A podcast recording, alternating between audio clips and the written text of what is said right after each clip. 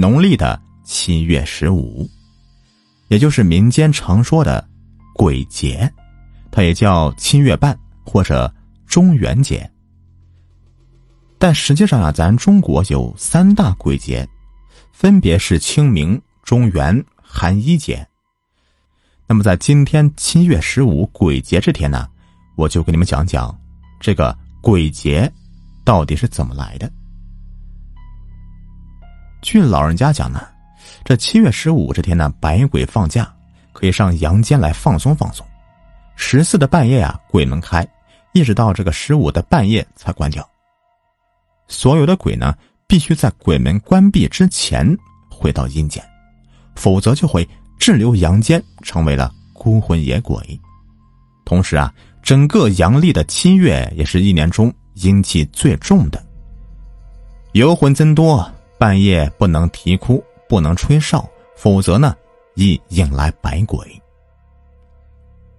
如果在鬼节这天生孩子的话，那就要被称为天胎了。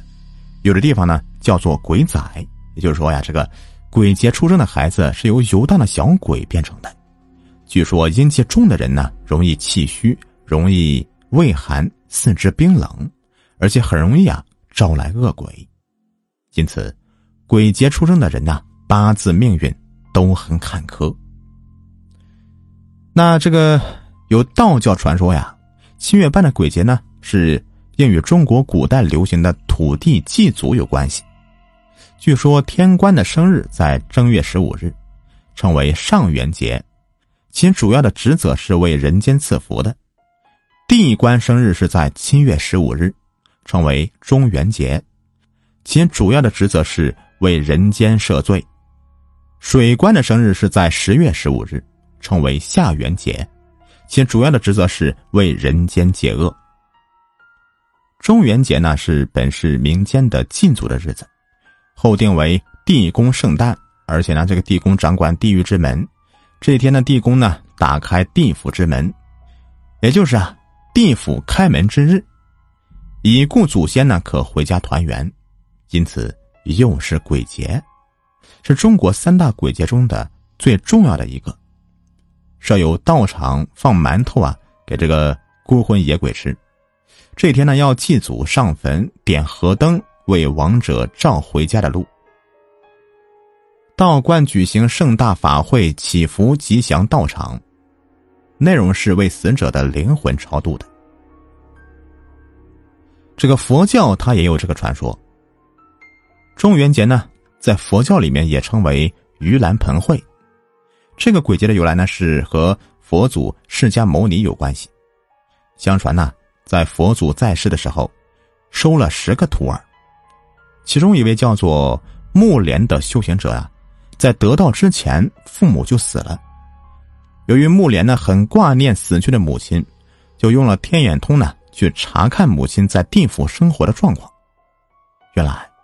他们已经变成了恶鬼了，这吃的喝的都没有，情况啊堪称可怜呢。木莲看了以后啊，很是心痛，于是就运用法力将一些饭菜呀给拿给母亲吃。可惜饭菜一送到口边呢，就立刻化为火焰了。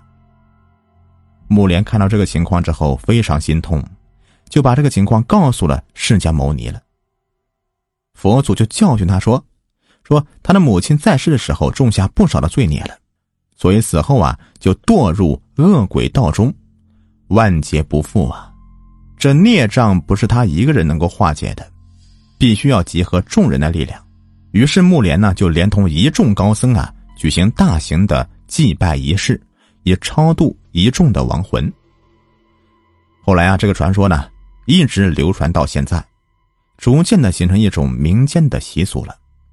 就说每年的到了农历的七月中的时候，人们都会宰鸡杀鸭的啊，焚香烧衣，祭拜呀由地府出来的恶鬼，以化解其怨气，不至于这个贻害人间。久而久之呢，就形成了鬼节的习俗了。这有的地方呢，它会放河灯，这河灯呢也叫荷花灯，这河灯一般是在底座上面放灯盏或者蜡烛。中元夜呢，就放在江河湖海中，任其漂泊，放河灯的目的呢是普渡水中的落水鬼和其他的孤魂野鬼的。放河灯呢，尤其属这个黄河里面放，是最为壮观的。晋西北的河曲县城啊，紧邻黄河，河道开阔，水流平缓。这每年到七月十五的晚上啊，全城的男女老少啊，集齐到黄河岸边啊，这个戏台的前广场，静观河灯，各色彩灯啊，顺水漂泊。小孩子呢，就紧盯着这自家的灯啊，能飘多远。老太婆呀，嘴里面都是念念叨叨的，不断的祈祷着。现在的放河灯呢，已经成为一个比较欢乐的活动项目了。按照佛门的这个盂兰盆会的仪规来看呢，放河灯只是其中的一个小节目，并不显得有多么的要紧。而在民间的中元节这个活动里面呀，放灯则是比较重要的。另外一个呢，就是祭祖。就是说，那时候盛夏已经过去了，秋凉呢刚刚开始，民间呢也相信，啊祖先会在这个时候啊返回家中探望子孙，所以呢需要祭祖。这祭拜的仪式呢，一般是在七月底之前的傍晚时分举行的，并不局限是哪一天。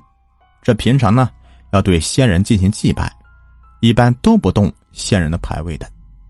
到七月半开始祭祖的时候啊。则要把先人的牌位啊一位一位的请出来，恭恭敬敬的放到专门做祭拜用的这个供桌上，再把每位先人的牌位啊这个前面插上香。每天的早晨、中午、黄昏时分呢，共三次茶饭，直到是七月三十日送完为止。有先人画像呢，也需要请出挂出来。祭拜的时候啊，就是依照辈分和长幼次序。跟每位先人磕头，默默祈祷，向先人呢汇报，并请先人审视自己这一年的言行，保佑自己平安幸福。七月十五啊，这个民间还盛行祭祀土地和庄稼，将贡品呢撒进田地里，烧纸以后啊，再用剪成碎条的五彩纸缠绕在农作物的穗子上，传说可以避免冰雹袭击，获得大丰收。一些地方呢，同时还要到后土庙啊进行祭祀。那这一天呢，到底有什么禁忌呢？一般认为啊，就是说七月十五是鬼节的正日，就是鬼门大开的日子。这时候啊，这个阴气最重，所以当晚最好不要出街，以免撞鬼。另外啊，最好也不要到河边或者海边等地去，以免呢不小心失足就成了水鬼的替身了。避免带红绳、铃铛、风铃等招鬼物件，尽量避免出门。除此之外呀，最好不要乱说一些不吉利的或者得罪灵界的话语，以免招惹阴灵。好了，今天的特别节目呢就到这里了。如果你们喜欢听我讲故事，别忘了订阅、收藏和关注我，收藏和。